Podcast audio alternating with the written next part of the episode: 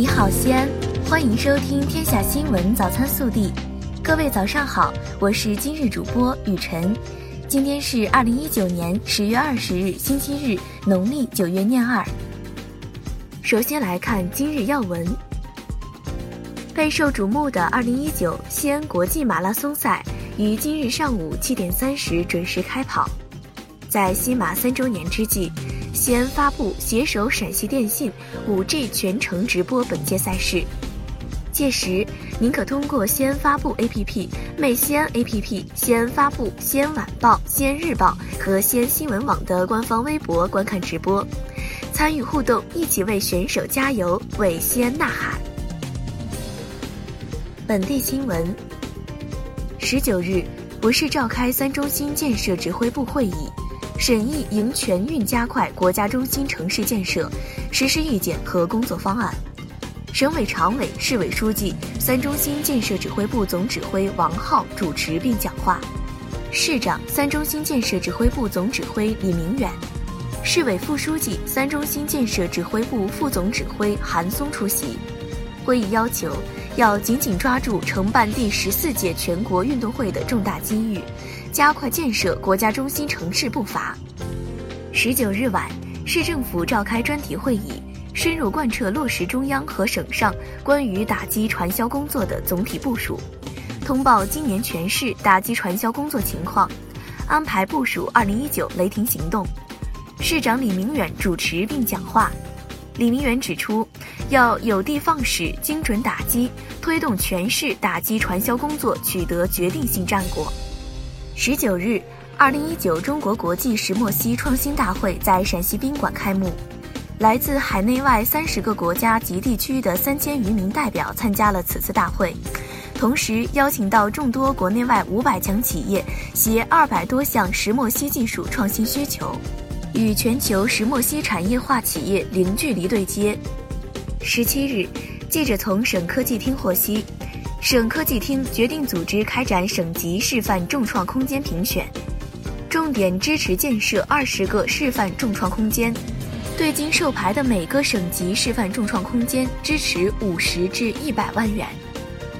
二零二零年陕西省普通高中学业水平考试将于二零二零年三月二十八日至二十九日进行，二零一九年十一月一日起报名。昨日，记者从省教育厅获悉。我省规范校外线上培训工作方案印发，陕西省校外线上培训机构备案管理实施细则明确规定，线上培训课程每节课时长不得超过四十分钟，培训内容不得与信息终端捆绑售卖。十九日，记者从市轨道集团获悉，经市政府第二十次常务会议审议。西安地铁五号线一期、六号线、九号线车站和车辆基地命名方案公布。十九日，由中国狮子联会陕西代表处组织的“红色行动”无偿献血活动正式拉开帷幕。来自我市各行各业的一百一十六名志愿者们，当日献血四万一千四百毫升。十八日。深交所陕西资本市场服务基地暨西部企业路演服务中心，在西安市高新区丝路资本大市场揭牌。该基地将为陕西企业上市工作提供专业化指导。十八日，陕西省生态环境厅、省工信厅就散乱污企业综合整治工作进展缓慢问题，对韩城市政府进行了约谈。要求韩城市定方案、建台账、定时间，全面整理发现环境问题。十八日，在江苏南通举办的二零一九中国森林旅游节上，评选出了十二家全国最佳森林休闲体验地称号，汉中市留坝县荣膺其中。第四届丝绸之路西安国际拳击赛将于十月二十六日开赛。届时将诞生古城西安历史上首条拳王金腰带，西安小伙高诗超将向金腰带发起冲击。国内新闻：十九日，第七届世界军人运动会迎来开幕后的首个比赛日，共产生二十二枚金牌。中国代表团首日进账十二枚金牌、四枚银牌和六枚铜牌。暂列奖牌榜榜首。来自中国八一射击队的谢振祥、金永德和姚兆南射落赛事首金。十九日，二零一九世界 VR 产业大会在江西南昌开幕，来自全球的业内领军人物、著名学者等将就人工智能、大数据等话题交流探讨。大会期间还举办 VR 或 AR 产品和应用展览会。十九日。我国最新火箭系列“龙系列”运载火箭的研制计划和未来发射计划在北京发布。龙系列是航天科技集团继长征系列后推出的首个面向商业航天发射的运载火箭系列，主要满足国内外日益增长的商业载荷入轨需求。香港特区政府警务处处长卢伟聪在十八日举行的警队纪念日上表示。坚信香港警队能克服难关，恢复城市秩序。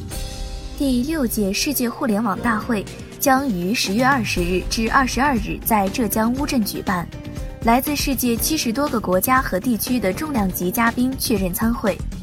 大会上将发布最新的世界互联网领先科技成果。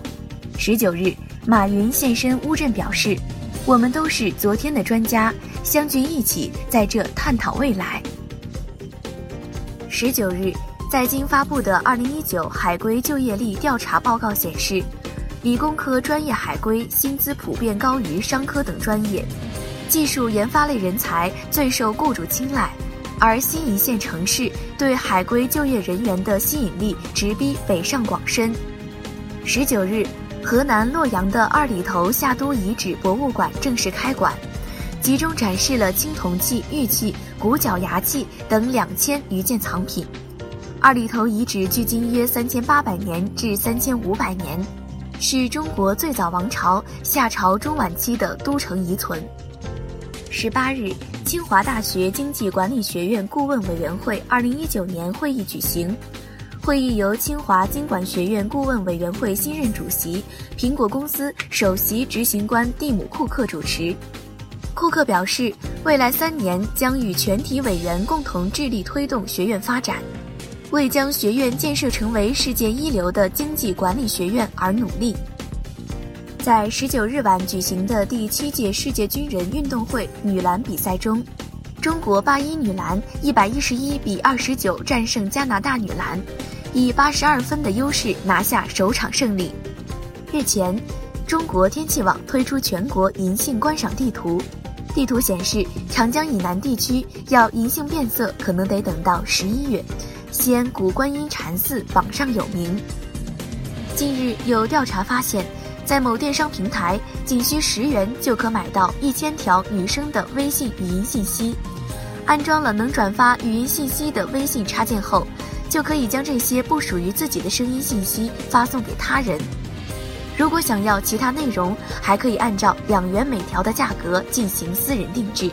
警方提醒，当心掉入社交陷阱。针对河北衡水中学签约落地河南省南阳市南召县的消息，十九日发布消息的楼盘承认是营销宣传，已删除错误信息，当地政府将依法追究法律责任。暖新闻。近日，浙江八旬的张奶奶和她丈夫省吃俭用，种菜打工，替早逝儿子偿清了一笔十年前欠下的三万元债务。十年前，老人儿子患上尿毒症，且投资失利，欠下近百万元。为了还债，老人卖掉房子，打工攒钱，最终将欠款全部还清。张奶奶说：“虽然我儿子不在了，但借钱就该还钱。”微调查：探望配偶一年给假三十天，未婚员工探望父母每年给假二十天。近日，有专家建议，由于交通的高速发展，上世纪八十年代出台的探亲假制度已没有普遍存在必要。急需改造的消息引发热议，网友表示：“别说有没修过，这个假就压根儿没听说过。”你认为该取消探亲假吗？更多精彩内容，请持续锁定我们的官方微信。明天不见不散。